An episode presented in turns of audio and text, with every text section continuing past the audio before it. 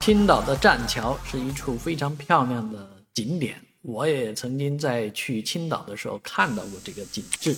啊，当当然当时的天气不太好啊，也没有去看海鸥，但是在这个栈桥上最美的风景是和海鸥合影，呃，所以呢也衍生出很多人呢在这里以给别人拍照为生，啊，其实我在大连的时候也遇到过这样的情况，也有人来招揽生意，帮你拍照。啊，那有的人甚至于在这个地方拍了四十年的照片，而最近这个青岛的呃监市场监督管理局呢，给四十多个摊位的大爷们下了下发了这个通知啊，不允许他们再继续经营了啊，我也不知道为什么啊。其实这件事情就跟这个允许街边摊贩一样的，你就应该允许人家来做这个事儿，那这就是一个小生意啊，监管局去管理这个干嘛？